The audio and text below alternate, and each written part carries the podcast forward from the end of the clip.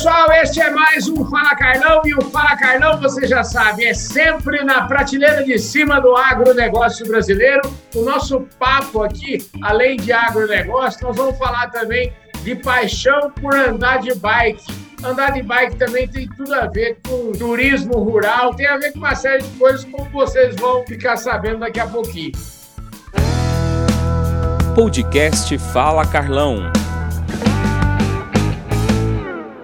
Pensei em falar sobre bike, eu pensei, rapaz, preciso achar um amigo que goste de andar de bike e que seja do agronegócio. E aí chegou o nome do meu queridíssimo Márcio Borim. Ele é o homem gerente técnico de marketing da Conan. A Conan é aquela empresa de nutrição animal associada das Bran. Enfim, ô Márcio, tudo bem? Obrigado por você ter topado esse desafio aqui para falar de agronegócio e de bike. Legal, Carlão. Juntou tudo que a gente gosta, o agro e bike. Aí agora tá no meu jeito, do jeitinho que eu gosto. Escuta, o que, que veio primeiro na sua vida, o agronegócio ou a bike? Eu tô achando que foi a bike, não foi não? Ah, Carlão, com certeza. A bike ela, ela veio desde criança, né? Eu sempre gostei muito de bicicleta, sempre fui ruim demais em esporte. E a única coisa que eu tinha, assim, que eu gostava era de bike, né? Era sempre foi cavalo e bike. Eu usava bike para ir ver os cavalos, depois ficava por ali. Mas aí depois a bike me acompanhou em faculdade, né? A gente ia para faculdade de bike e tal, mas não tinha uma, vamos falar assim, uma seriedade grande com esporte. E aí depois, rapaz, depois de muito tempo sem ter um hobby, eu falei, puxa, preciso de uma coisa novamente. Aí eu busquei a bike de novo e agora ficou. Essa é minha terapia, é minha diversão, meu hobby, é uma paixão mesmo. Maravilha. Ó, antes gente falar um pouco mais desse assunto da bike, que é o tema, na verdade, principal, queria situar para vocês, então. O Márcio, você é médico veterinário, formado lá na UEL, em Londrina, na mesma faculdade do Ulisses Riba, que é o nosso editor-chefe aqui. Escuta, fala um pouquinho de você, então, como é que foi a sua história? Você nasceu aonde? A sua família tem algum tipo de ligação com agro? Você falou dos cavalos. Fala um pouquinho para nós o que aconteceu na sua vida até você chegar na faculdade?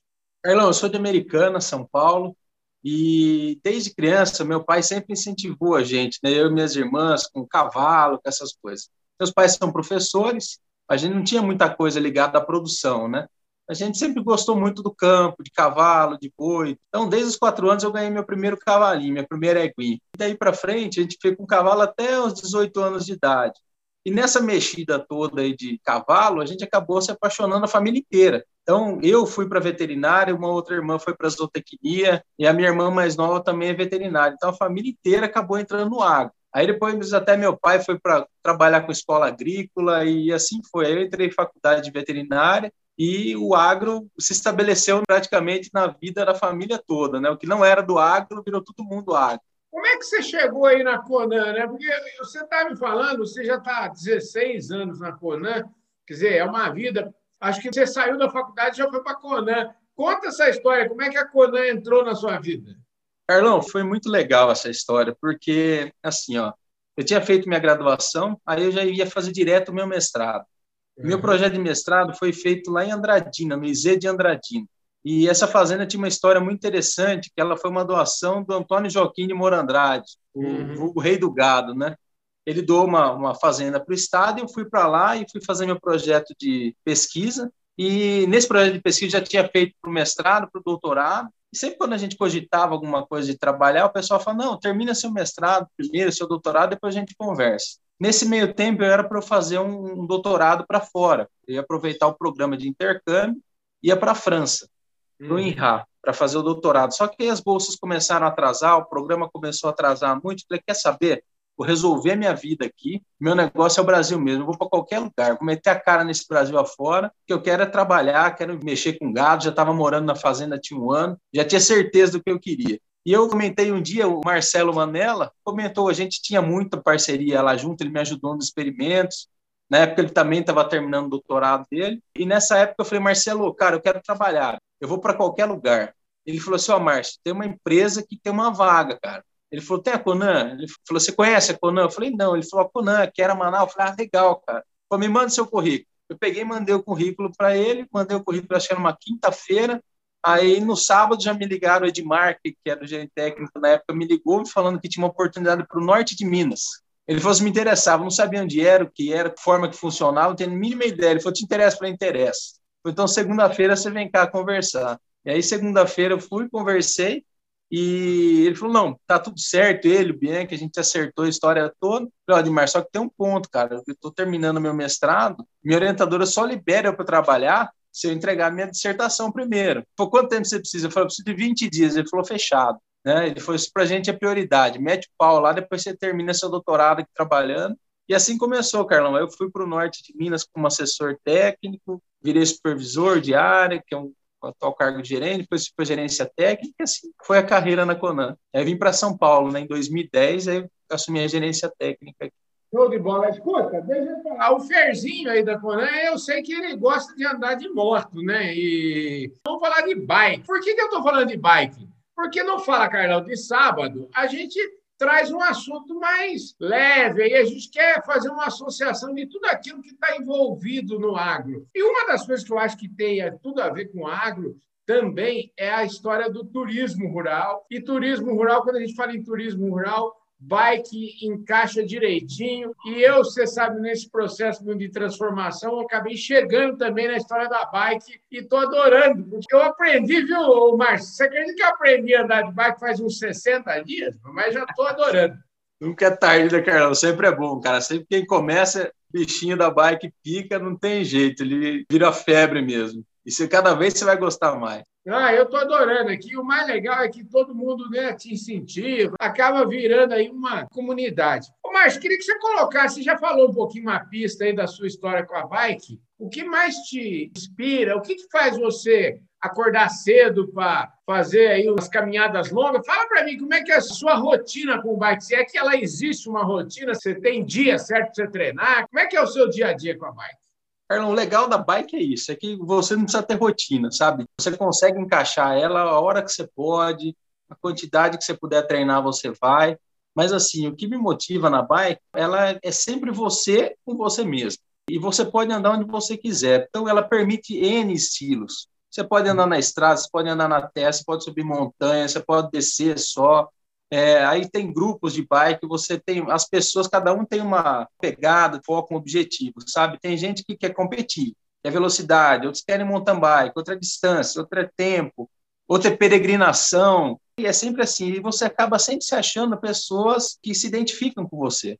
Então, geralmente, você começa num grupo grande, aí você vai fazendo funilzinho, funilzinho, a hora que você vê, você tem três, quatro amigos, que é a melhor coisa, o melhor tamanho que tem de grupo você andar, sabe? O segundo ponto, Carlão, é que você se encontra, sabe, com a natureza. Eu adoro acordar cedo, sabe? Uhum. Adoro ver o amanhecer do dia, neblina, sentir a variação de temperatura, o cheiro do mato. Quando você vai chegando perto de um rio, de uma lagoa, até aquele cheiro característico, sabe? Ele aguça as percepções como um todo. E é um esporte que você tem que se desafiar, é você com você mesmo. Não adianta medir com a regra dos outros, tem que medir com a sua regra. Mas o legal é que você se desafia sempre eu descobri que eu estava andando com uma bike que foi emprestada pela minha amiga Lourdes, eu quero mandar um abraço para ela, mas eu descobri, eu andei 50 e poucos quilômetros com a bike dela aí, duas vezes já.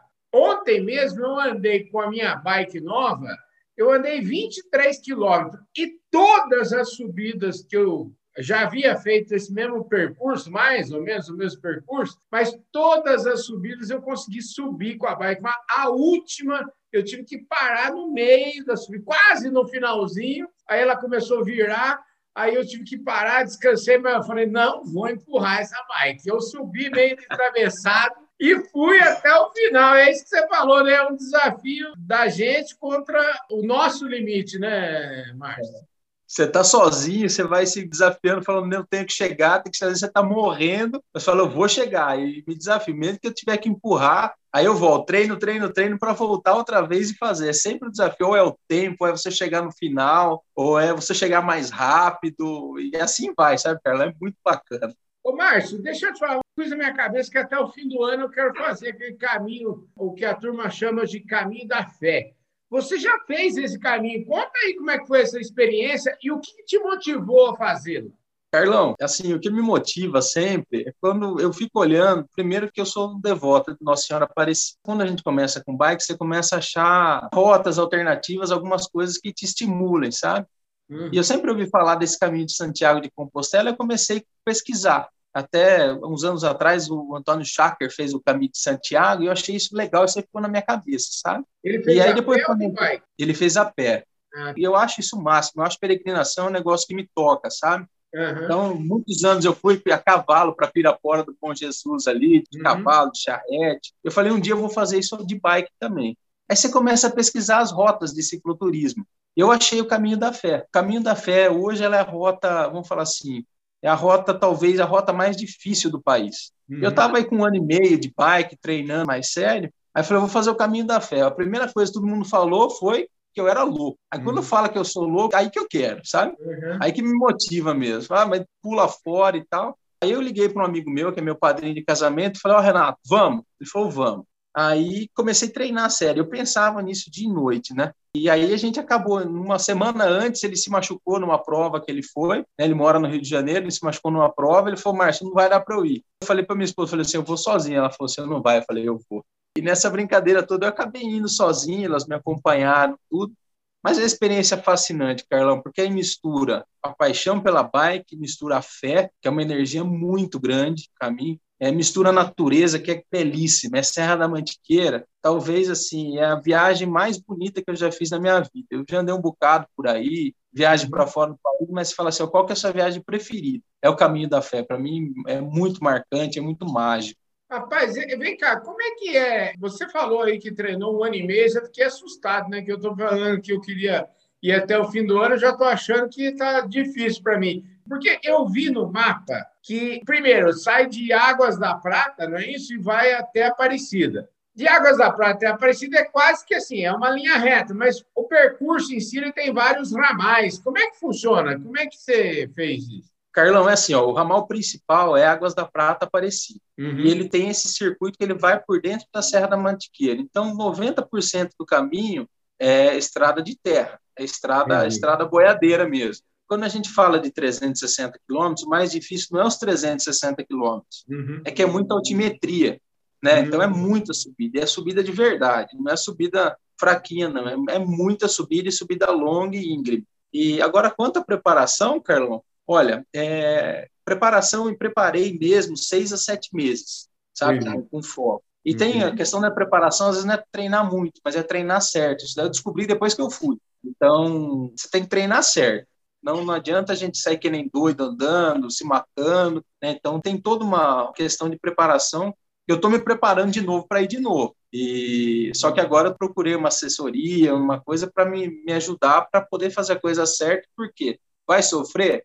Vai, mas eu quero sofrer menos, né? Me conta o que, que, seria essa preparação certa. Eu fiquei curioso agora de saber o que, que é. Envolve só a bike ou envolve, por exemplo, fazer musculação, fazer algum outro tipo de atividade física? Carlão, assim, ó, assim, você tem três aspectos, né? Uhum. Um você tem que ter alongamento, então tem que ter flexibilidade. Então, eu, para flexibilidade, eu faço pilates já uhum. há bastante tempo.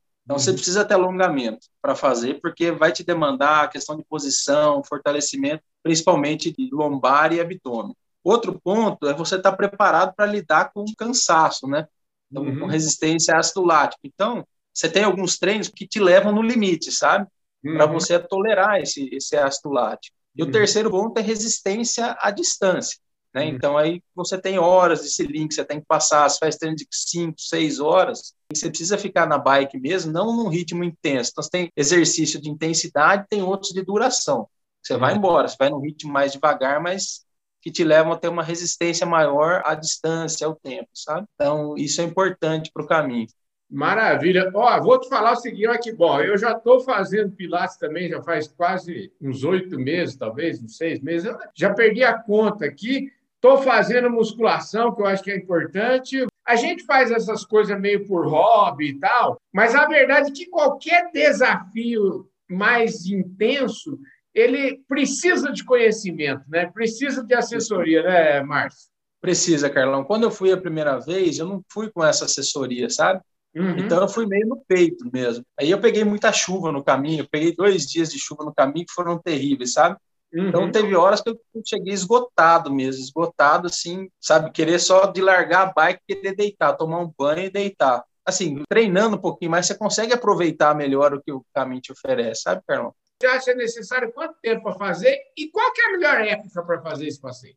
Carlão, assim, para preparar, você tem aí, vamos falar de seis a oito meses, é um período bom para preparar. Fazendo certinho, organizando, treinando bem, você faz. De seis oito meses, você se prepara bem. Tá. É, e aí também tem a questão lá no Caminho da Fé, eu fiz em três dias e meio, é bem puxado. Mas, assim, para aproveitar bem, se fizer em cinco dias, dá uhum. para quebrar bem o ritmo e, e chegar numa boa, sabe? Com esse tempo de treinamento dá para aproveitar tranquilo e fazer as paradas. Eu tive três pernoites, então vamos falar, se fizer quatro pernoites aí, dá para chegar numa boa, sabe? A família foi junto, né? quer dizer, eles foram de carro, como é que foi essa logística? Elas foram de carro, Carlão, isso é uma loucura, eles falam as loucuras do papai. Minhas filhas falam, eu ia sozinho, né, aí eu comecei a procurar gente, complicado ser uma primeira vez sem conhecer nada de bike sozinho, uhum. e aí eles falaram, ó, tem que procurar, eu entrei no site do caminho, procurei gente que ia, mas ninguém deu certo. Aí ia comer um colega aqui da cidade, mas assim, ele ia até 15 minutos antes da gente sair. Aí ele foi sair de moto, entrou areia no olho e tal, não conseguiu ir também.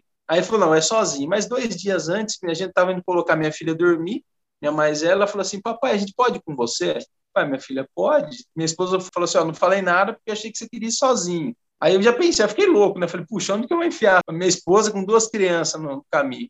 E elas me acompanham, elas iam uma pousar na outra, mas eu nunca vi tanta simplicidade, tanto uhum. carinho, tanto acolhimento, sabe? É assim, acho que é a melhor viagem que a gente já fez. E a loucura é, puxa, foi uma experiência assim que eu não sei se a gente devia ter a oportunidade de fazer algo parecido se não fosse aí no caminho da fé. Esse caminho você pode planejar, mas tipo assim, ó, eu vou andar, são 300 quilômetros mais ou menos, não é isso? 360.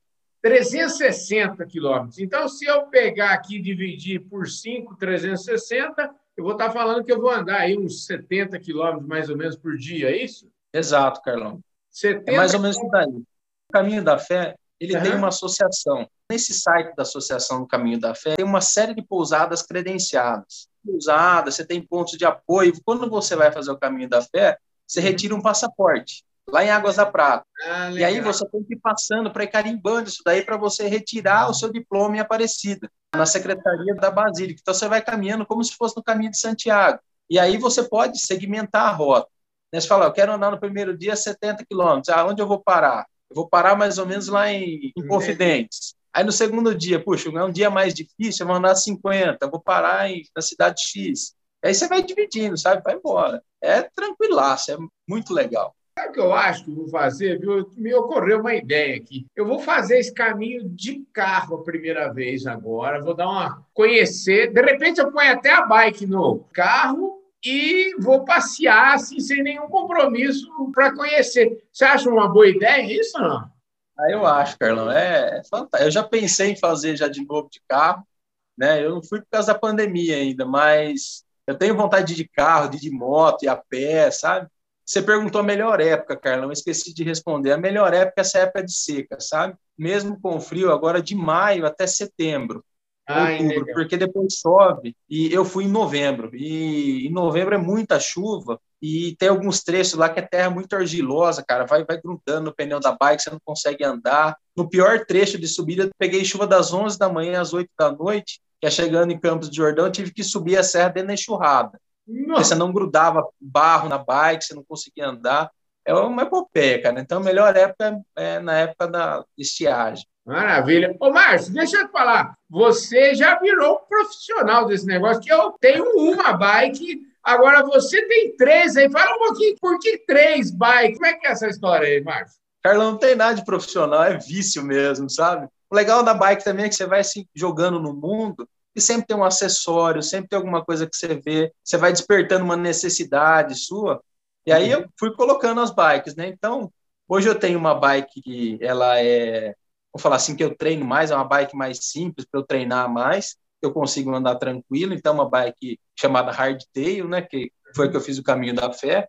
Ela é uma bike mais pesada, né, com uma relação mais pesada para eu treinar, para fazer força. Treino difícil, jogo mais fácil, né? E eu tenho uma outra que é uma bike de estrada, né? Porque às vezes eu vou aqui na beira da Castelo Branco, é uma bike que eu consigo fazer treino rápido e, e distância, sabe? Uhum. Num ritmo mais rápido. Então, você acaba falando, puta, eu quero uma dessa também, quero testar. E você vai pegando um olhar também nessa questão de viagem, Carlão, de conforto e tudo mais, uma relação um pouco mais leve para poder. Aí eu acabei comprando uma full, uma full suspension, que ela tem duas suspensões, né? Uhum. Na frente e no quadro. Então, essa dá mais conforto, dá mais estabilidade para a descida, né? Então, aí a gente vai comprando. E o povo vai chamando a gente de louco. E o gasto não para, cara. O gasto não para. Qual foi a ordem da compra aí?